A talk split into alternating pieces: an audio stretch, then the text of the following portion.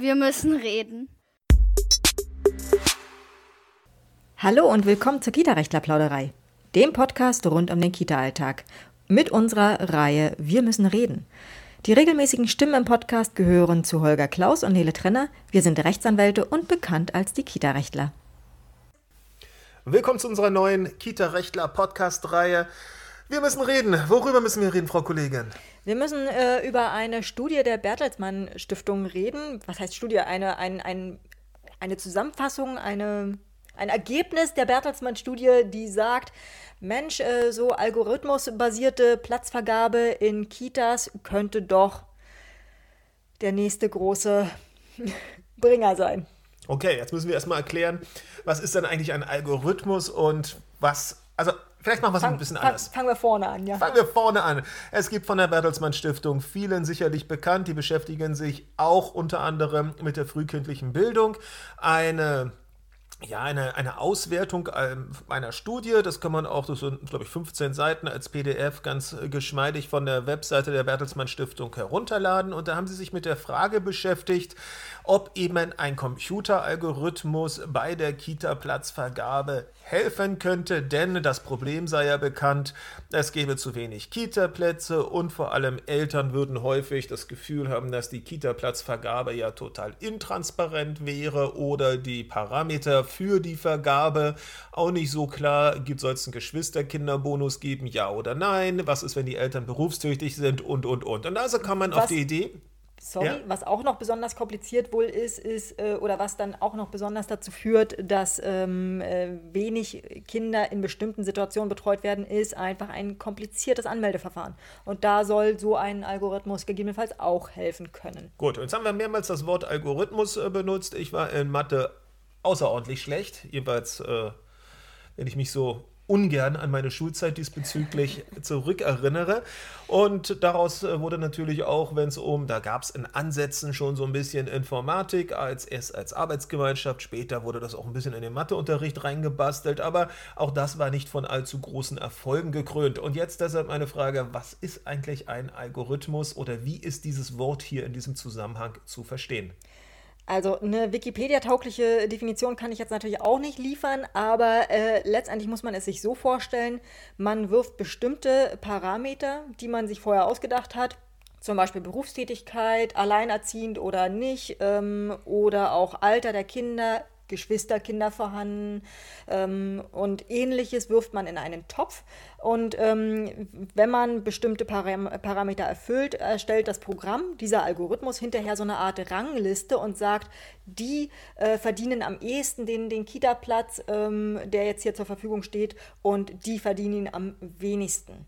Ja, okay, sozusagen. das verstehe sogar ich, da würde ich mitgehen. Also es werden eben ganz viele Einzelpunkte genommen, die werden dann unterschiedlich gewichtet und je nachdem, ob Mama sagen und Papa sagen, ähm, haben wir oder haben wir nicht, ähm, ergibt sich daraus dann irgendwo der Platz in der Tabelle und ob es dann für die Meisterschaft reicht, wie da bin ich eher zu Hause, das ist dann immer jeweils vom Einzelfall abhängig. Gut.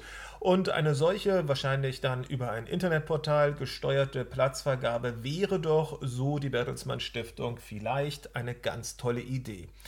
Wobei mich das tatsächlich schon zum ersten äh, Kritikpunkt äh, bringt, äh, direkt, äh, nämlich wenn vorher bemängelt wurde, dass die meisten Vergabeverfahren ja irgendwie so intransparent und so kompliziert sind, dass es gerade bei Familien mit nicht deutschem äh, Sprachhintergrund äh, dazu führt oder auch bei, bei, bei Müttern, wurde irgendwo geschrieben, bei Müttern ohne Abitur dazu führt, dass die Kinder tendenziell nicht betreut werden.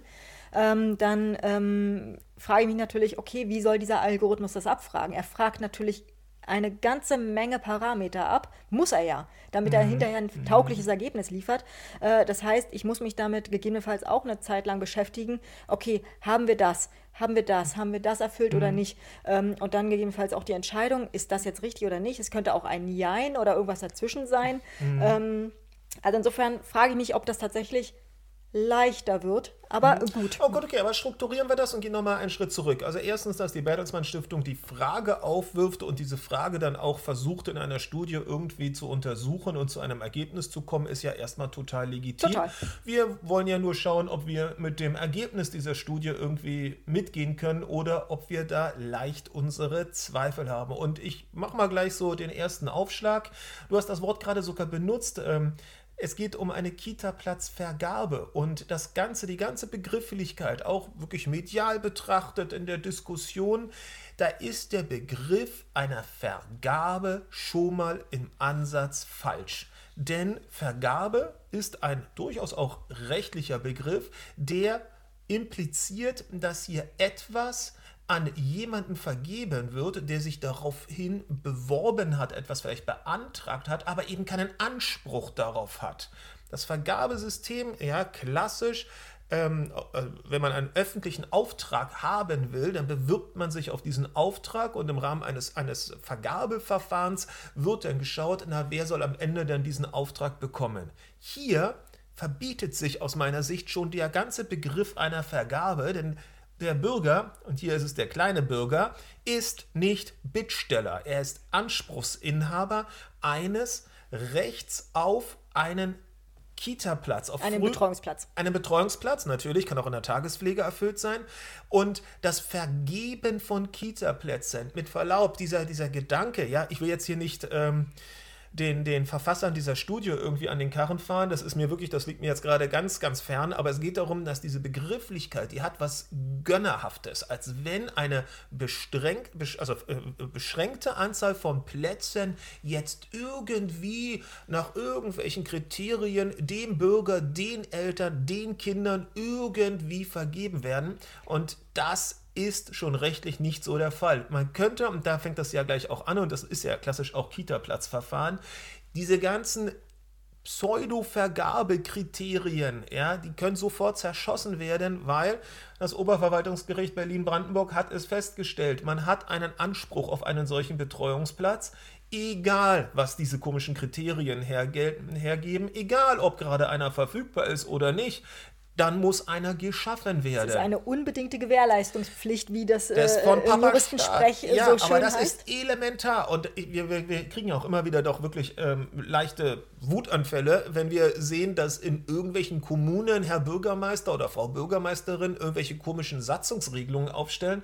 wo sie der Meinung sind, dass doch das mag sich fair anhören für den Außenstehenden erstmal, ja. Aber wo sie der Meinung sind, naja, wenn die Eltern berufstätig sind, dann haben, hat das Kind eher einen Anspruch auf einen Kita-Platz, weil da ist doch die Not größer. Nein, das Kind ist genauso zu behandeln wie jedes andere Kind und hat einen eigenen Anspruch auf Betreuung oder einen eigenen Anspruch auf frühkindliche Bildung. Und da ist es total wurscht, ob die Eltern arbeiten oder nicht arbeiten oder ob es ein Geschwisterkind gibt. Ist wurscht, ist einfach egal. Das war übrigens äh, tatsächlich, als ich das gelesen habe, mein, mein allererster Gedanke und mein allererster Stichpunkt. Mangelverwaltung durch Algorithmen.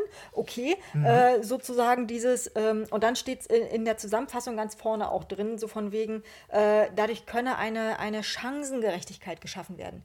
Nee, tatsächlich führt das nur dazu, dass man irgendwie den Algorithmus im Zweifel so programmiert, ähm, ähm, dass man, dass die Kommune äh, am Ende so wenig wie möglich Schadenersatz zahlen muss, äh, weil die Eltern, die's oder die Familien, die es halt äh, sozusagen nach dem Algorithmus am wenigsten verdient haben, ähm, die fallen halt raus und dann können die ja Schadenersatz Mhm. das werden- geltend machen und das sind ja die, die sowieso zu Hause sitzen, sitzen und so also gibt's keinen Lohn, keinen Lohnausfall geltend Genau. machen können, aber das geht halt zulasten der Kinder. Aber du hast es gerade so schön gesagt, Mängelverwaltung durch Algorithmen.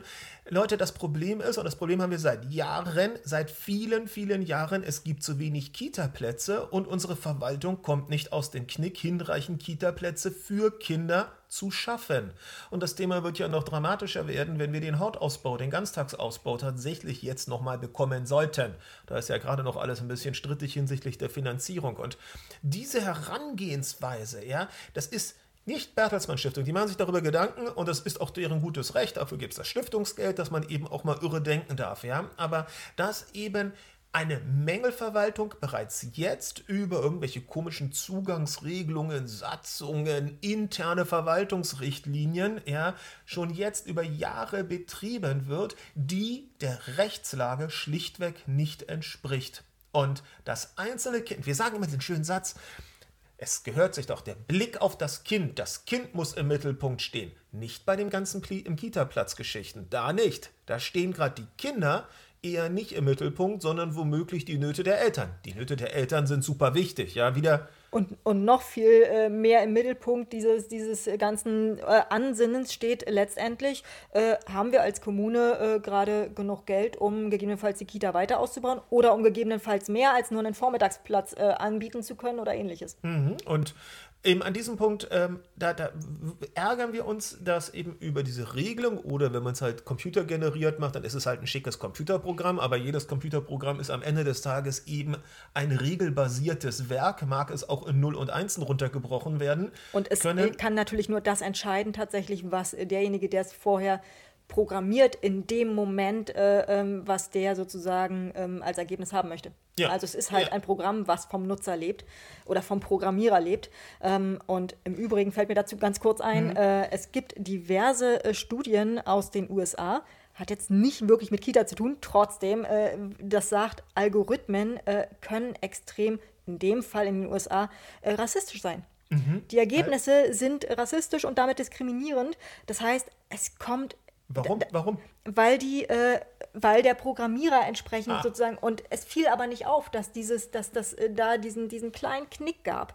Das heißt, es gibt durchaus Gefahren diesbezüglich. Natürlich werden jetzt nicht irgendwie, wird es hier nicht dieses Problem mit dem hoffentlich, ja, aber es kann halt andere Probleme geben und dann fallen plötzlich irgendwie Familien raus, die eigentlich bei der normalen Platzvergabe, bei der Wiedervergabe. Es ist keine Vergabe. Ne, eben, aber bei der bei dem normalen äh, ich, ich melde mich an, mein, melde, mein, melde meinen Platzbedarf an, ja, dann würden sie vielleicht einen Platz bekommen, ähm, einen richtigen Platz in dem richtigen Umfang, bedarfsgerecht und zumutbar. Ähm, aber äh, aus irgendwelchen Gründen ist der Algorithmus hat irgendwo einen Knick drin, mhm. der vielleicht niemandem auffällt, weil es ist ja ein Computerwerk. Gut, gut, ne? aber das, das, dieses Problem mag genauso aufgetreten, äh, mag genauso Klar. auftreten, wenn wir einen Sachbearbeiter, eine Sachbearbeiterin Logisch. aus Fleisch und Blut haben, Logisch. die vielleicht eben auch gewisse Vorurteile hegt und pflegt. Also ich glaube, da, das, sind, das, das Problem würde vielleicht sowieso auftauchen. Aber kommen wir nochmal zurück eben über Vergabe, über, also erstens Vergabe als schon mal mhm. falschen Begriff und dann Vergabe über irgendwelche Regeln, was da letztendlich eine Verwaltung von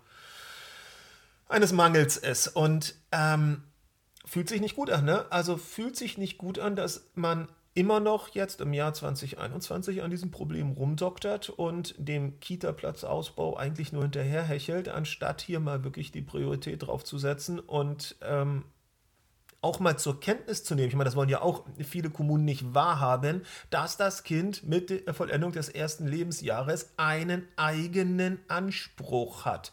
Und dann kann es eben nicht davon abhängig sein. Wir sagen ja immer, ne, das lesen wir jetzt auch in den ganzen Wahlprogrammen, äh, frei von der Herkunft äh, des, des Kindes, frei vom äh, Familienhintergrund sollen alle doch gleiche Chancen haben, gleiche Chancen auf Bildung haben. Gleiche Chancen auf Bildung haben wir nicht, wenn wir ein Regelwerk dem vorsetzen, der das, sorry, das, dieses Regelwerk, das gegebenenfalls die, den Arbeitsumfang der Eltern als Kriterium nimmt. Das beißt sich, das muss doch allen auffassen, dass sich das beißt, dass der hehre Ansatz, alle Kinder sollen gleiche Chancen haben, mit einem Regelwerk als Zugangshindernis letztendlich nur nach hinten losgehen kann, beziehungsweise letztendlich Nee, das sage ich jetzt es, lieber es wird nicht. Halt nicht es wird halt Mecker. auch hier wieder nicht vom Kind her gedacht. Und das Kind ist der mhm. Anspruchsinhaber.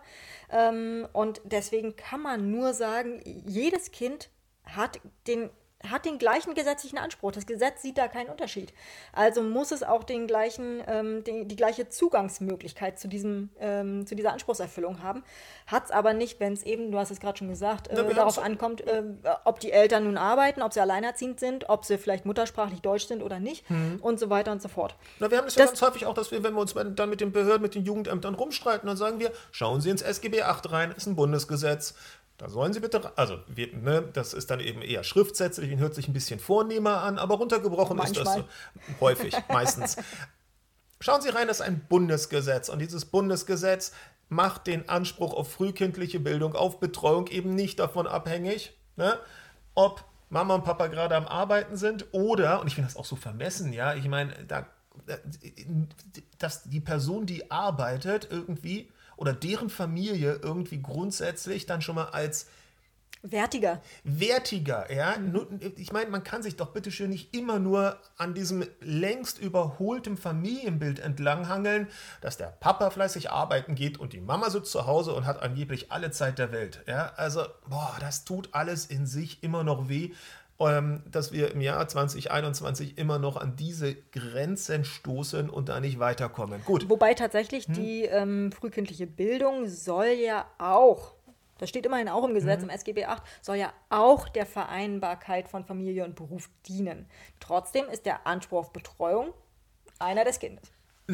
Dass, dass wir die Vereinbarkeit von Beruf und Familie als zusätzliches Kriterium haben, damit der, damit der Gesetzgeber äh, sich da eben auch nochmal besonders verpflichtet fühlt und gegebenenfalls auch von, von, woanders Fördermittel kommen, ja, das kann man ja dann auch vielleicht ein bisschen äh, interessanter dann schieben. Ähm, dagegen habe ich doch gar nichts einzuwenden. Natürlich soll Beruf und Familie irgendwie vereinbar sein, weil sonst natürlich die Frauen wieder, wieder hinten runterfallen, wenn das Ganze nicht funktioniert. Insofern habe ich dagegen überhaupt gar keine Einwände. Aber mit Verlaub, das ändert immer noch nichts am eigenen Rechtsanspruch des Kindes. Und das Kind kann auch gerne eine nicht wie auch immer das dann aussehen mag, nicht Familie, ähm, optimale Familienkonstellation haben und trotzdem hat es einen eigenen Anspruch eben auf Betreuung. Also und der ist auch nicht eingeschränkt vom Gesetz. Jetzt kommt jetzt so in so eine Sippenhaftgeschichte rein ja, letztendlich und das kann es ja wohl nicht sein. Aber springen wir weiter. Was hat uns dann auch nicht an diesem Gedanken so gut gefallen? Äh, ich muss hier tatsächlich so ein bisschen blättern. Also, äh, was natürlich auch ein Fall, äh, Fakt ist, es gibt enorm viele freie Träger. Mhm. Und äh, freie Träger sind genau das, freie Träger. Natürlich gibt es äh, jeweils irgendwie Rahmenvereinbarungen mit den jeweiligen Kommunen. Ähm, und da steht dann auch sowas drin, wie soll bitte diskriminierungsfrei vergeben werden. Wiedervergabe. Mhm. Also äh, bitte diskriminierungsfrei entschieden werden, welches Kind dann aufgenommen wird und welches nicht.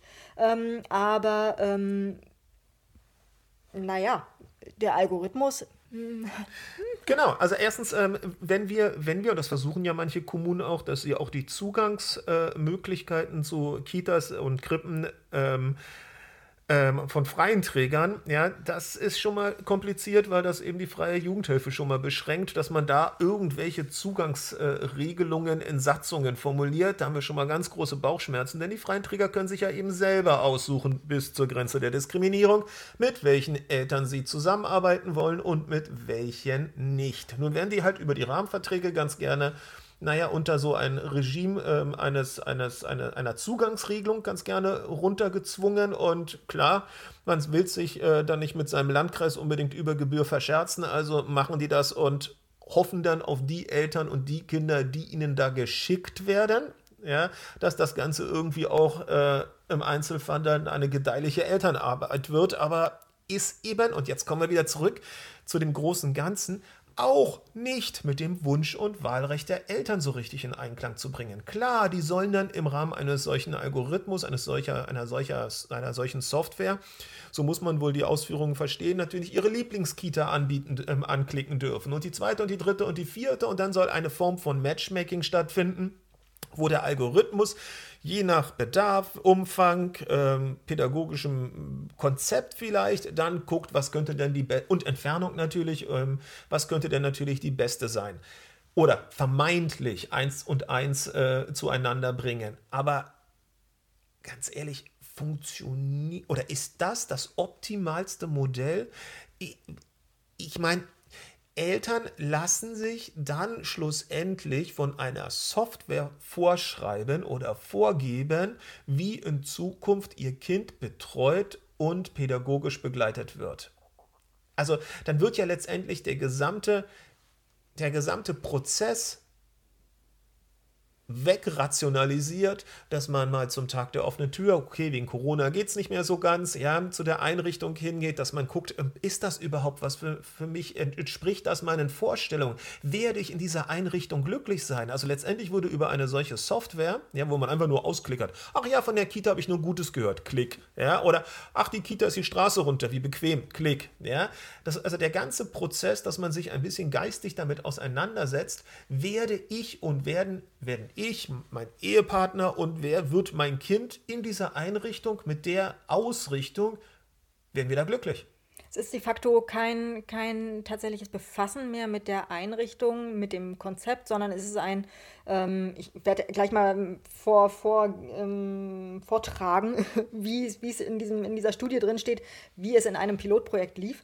Ähm, aber es ist de facto ein, ja, okay, passt von der Adresse, passt von der Adresse, passt auch, äh, ist schon ein bisschen weiter weg, wäre jetzt mein Viert- oder Fünftwunsch und mal gucken, vielleicht klappt es ja dann eben. Äh, und dann hinterher stellt man fest, ach so, das ist äh, Waldorf oder Montessori oder äh, bilingual aber, oder ähnliches. Aber alles, ähm, angenommen selbst, es wäre alles, äh, okay, nehmen wir das mal jetzt ähm, mit und nehmen wir jetzt mal so ein, alle meine fünf sind 0815 ohne besonderes pädagogisches Konzept und eigentlich ist es mir doch egal das, mhm. was da passiert. Oder es wird schon alles irgendwie gleich sein. Wenn wir mal das unterstellen, dass das eben auch ein gedanklicher Ansatz von mhm. Eltern sein könnte, dann haben wir doch wieder das Problem, dass hier die eigentliche Arbeit wieder der Erzieher, der Erzieherinnen wieder nicht wertschätzend auch Beachtung findet. Weil wenn wir sagen, ist eh alles eine Soße, ja, dann fangen wir an, freie Jugendhilfe, die Vielfalt der freien Jugendhilfe wieder klein zu reden. Und das war es nun mal.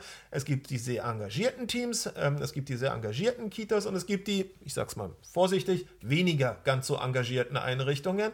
Und wenn wir die alle wieder in einen Topf reinwerfen und den Eltern eh suggerieren, es ist eigentlich egal, wo du am Ende landest, ja, Hauptsache es passt sozusagen convenient in deinen zu dem Zeitpunkt brauchen wir was, ähm, in dem Umfang brauchen wir was und in der Entfernung brauchen wir was, dann ja, soweit zum Wunsch- und Wahlrecht, ne? Ja, das ist das Wunsch- und Wahlrecht. Und das Wunsch- und Wahlrecht, liebe Kommunen da draußen, bedeutet, ihr müsst so viel an Kita-Plätzen schaffen oder so viel an Kita-Plätzen fördern, dass Eltern tatsächlich ein Wahlrecht haben zwischen verschiedenen Einrichtungen. Aber das wird ja gänzlich vergessen seit Jahren.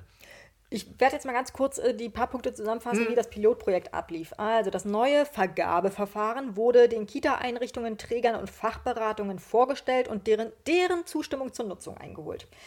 Daraufhin wurde ein einheitlicher Kriterienkatalog erstellt, äh, der dann definiert, wer wie welche Prio haben soll. Ähm, dann wurden die Eltern aufgefordert, selbst eine Rangliste von Kitas zu erstellen, bei denen sie gerne den Betreuungsplatz für ihr Kind hätten. Dann wurde anhand des Kriterienkatalogs und der Elternpräferenzen durch diese Software eine Rangliste für jede einzelne Kita errechnet, die angibt, in welcher Reihenfolge sozusagen Zusagen für die Kinder gemacht werden können. Daraufhin und jetzt kommt der spannende Punkt für mich, wurde den Kita-Leitungen noch die Möglichkeit gegeben, aus besonderen Gründen Anpassungen an der Rangliste vorzunehmen. So viel zur Chancengerechtigkeit. Ähm, und dann äh, kamen alle teilnehmenden Kitas an einem sogenannten Matching Day zusammen und haben unter Einsatz dieser Software innerhalb einer Stunde alle freien Plätze vergeben. Was fällt mir zu dem ersten Punkt ein, den ich jetzt gesagt habe? Chancengerechtigkeit, mhm. wenn besondere, aus besonderen Gründen nochmal Anpassungen vorgenommen werden können. Und das zweite ist, die Kitas kommen zusammen und sagen, ach so, die Familie Müller ist das ja, nee, äh, mh, mm, oh, könnt ihr die nicht nehmen? Ja, es, es, es findet dann, ne? also es wird letztendlich über diesen Matchmaking Day, oder wie wurde er benannt? Matching Day. Matching Day, ähm, wird ja eigentlich wieder dieses ganze System oder dieses ganze Regelsystem letztendlich wieder ein bisschen, naja, ausgehebelt. Ja, ähm, und der Datenschutz, ne? Davon Weil äh, die Eltern, äh, das steht hier nicht, es steht da, dass die Kita-Einrichtungen äh, um Zustimmung gebeten wurden, aber mhm. dass die Eltern auch darum gebeten wurden, steht da nicht. Gut, okay, es ist ein wahrscheinlich, Pilotprojekt. Wahrscheinlich ist es passiert, klar, aber mh, hm, wozu, wozu bringt uns das? Also es bringt uns, dass es uns nicht so ganz glücklich macht. Und sicherlich, jetzt ne, nehmen wir mal mit, was uns jetzt viele wieder als Kommentar ähm, unter diesem Podcast runterschreiben würden, nach dem Motto, Leute, ich bin schon froh, wenn ich überhaupt irgendeinen Platz habe. Ja, ich, gehöre, ich gehöre zu denen, die einfach nur einen Platz brauchen, weil ich verliere meinen Job, ich verliere meine Wohnung, es brennt die Hütte, mein Kind muss jetzt in eine Einrichtung rein, wir suchen schon seit einem Jahr und nichts geht voran die verstehen wir. Wir verstehen das. Das wollen wir gar nicht kleinreden, ja? damit das ganz klar ist. Das ist eine große Not, die uns tagtäglich hier, wenn die Leute anrufen bei uns in der Kanzlei und sich eben nach den sogenannten Kita-Platz klagen, die wir ja en masse führen, erkundigen, die wir dann auch sehr hautnah, also diese Ängste, diese Sorgen und auch diese Wut, ja, die wir da auch sehr, sehr, sehr nah einfach immer mitbekommen. Das verstehen wir. Aber am Ende des Tages wird sich, und das ist halt auch eine bittere Erkenntnis, nur etwas ändern, wenn man als mündiger Bürger dann eben auch versucht, sein Recht für sein Kind, also das Recht des Kindes, auch durchzusetzen und sich eben nicht diese, diesen, diesen, diesen Hinhaltungen und diesen Regelungen und dann nochmal ein Kita-Portal und dann wird nochmal was draufgesetzt, ja, dass man sich dem einfach nicht beugt. Und am Ende des Tages beugt. Ja, ja, und wir stellen ja fest, und das mag ganz hart sein für die, die den Gang zum Anwalt ähm, scheuen und es mag ganz hart sein für die, die vielleicht auch sich den Anwalt erstmal nicht leisten wollen oder leisten können oder einfach auch dann hoffen, dass irgendwie doch von irgendwoher ein Kita-Platz kommt. Aber diese Kita-Platzklagen, die führen ja zu einem Ergebnis. Es passiert ja was. Es ist ja, das ist, das ist ganz fürchterlich, muss man ganz ehrlich sagen. Der Zugang zum Recht bedeutet, man kriegt auf einmal ähm, an anderer Stelle auch den richtigen Zugang, nämlich zu einer Krippe, zu einer Kita, zu einer Tagespflege. Mhm. Aber Lästigkeit, der Lästigkeitsfaktor spielt hier eine Rolle, einfach, muss man ganz ehrlich sagen. Und ich glaube, das ist die einzige Lösung, dass wir aus diesem gedanklichen Konstrukt herauskommen, dass gerade mal so viel wie nötig Kita-Plätze in einem Bezirk oder in einer Kommune, in einem Landkreis, in einer Stadt vorgehalten werden und bloß nicht zu viel. Also das, vor, vor ein paar Jahren gab es Kita-Plätze noch. Ja, das ist ja das ist jetzt nicht zehn Jahre, okay, vielleicht plus minus. Ähm, doch, doch, ich würde sagen, zehn Jahre wird man noch eine etwas, vor zehn Jahren eine etwas entspanntere Kita-Situation vorgefunden haben. Gut, nun mag es sein, dass die Nachfrage nicht ganz so hoch war, das nimmt ja auch erstmal zu, aber es war eben dann auch eine Kita-Welt, wo sich die Eltern tatsächlich zwischen zwei, drei, vier Einrichtungen, ähm, ähm, tja, sie, sie auswählen konnten und tatsächlich eben gucken konnten, werde ich da glücklich sein? Und dieses Glücklichsein bedingt ja dann auch eine viel, viel fruchtbare Krippen, Kita, Tagespflege-Karriere ähm, für das Kind. Es ist doch viel, viel einfacher auch in der Elternarbeit, wenn man das Gefühl hat, ja, das habe ich mir ausgesucht, ja, hier bin ich glücklich, das passt schon. Und ich glaube, da sollten wir ganz schnell wieder zurückkommen. Die die Bertelsmann äh, Stiftung sieht übrigens tatsächlich die Punkte, teilweise die Punkte, die wir angesprochen haben, auch. Die sagen also, natürlich kann die, die Software, gerade aufgrund dieses, dieses äh, Pilotprojektes hat sich ja gezeigt, kann natürlich nicht für hundertprozentige Gerechtigkeit Nein, sorgen, nicht, weil ja. es gibt immer den Faktor Mensch. Das ist der erste Punkt. Und dann sagen sie natürlich auch, interessant, äh, relativ am Ende, ähm, was natürlich nicht äh, dadurch erreicht werden kann, es kann nicht das Problem gelöst werden, dass es in manchen Gegenden untertrieben, äh, viel zu wenige Betreuungsplätze gibt. Ja, stimmt. Kann es nicht, das haben sie gesehen.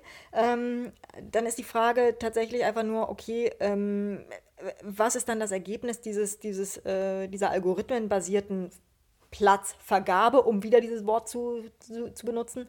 Und das ist letztendlich eine Entlastung der Kommunen hinsichtlich des Schadensersatzes. Es ist, es, es ist erstmal eine, eine Entlastung äh, der Jugendämter hinsichtlich der Manpower. Wie viele Leute brauchen wir, die sich mit diesem doch unerquicklichen ähm, Thema rumschlagen müssen?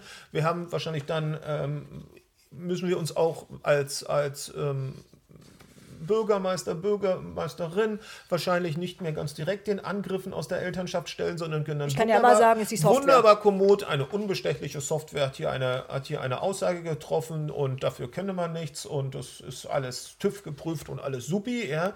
Und schlussendlich wahrscheinlich, ähm, man hätte letztendlich die Chance, es ähm, ja, hinsichtlich etwaiger Schadensersatzforderungen. Das ist so wie Schadens, Schadensmanagement einfach. Ja. Das knallhart könnte man runterrechnen, wie, je nachdem, wie ich den pa Parameter ähm, einstelle, wie ich das Ding scharf stelle im Algorithmus, also im Regelwerk, was kostet mich das, wenn ich davon ausgehe, dass 5 bis 10 Prozent aller Eltern tatsächlich über eine Amtshaftung äh, die Kommune in Anspruch auf Schadensersatz nehmen. Was kostet mich das, wenn ich das so mache und was kostet mich das, wenn ich, wenn ich das anders mache? Und passt uns nicht. Passt uns nicht. Nicht, weil wir damit unser Geld, auch unser Geld verdienen, sondern passt uns nicht, weil wir denken einfach. Es hat erst, keiner die Kinder dabei im Blick. Ja, erstens ist das ja ein freudloses Unterfangen, diese Kita-Platzklagen, seien wir ganz ehrlich. Ja, ähm, der Überraschungseffekt ist eher gering, weil man die meistens gewinnt. Ja, Ausnahmen bestätigen die Regel. Zweitens, ähm,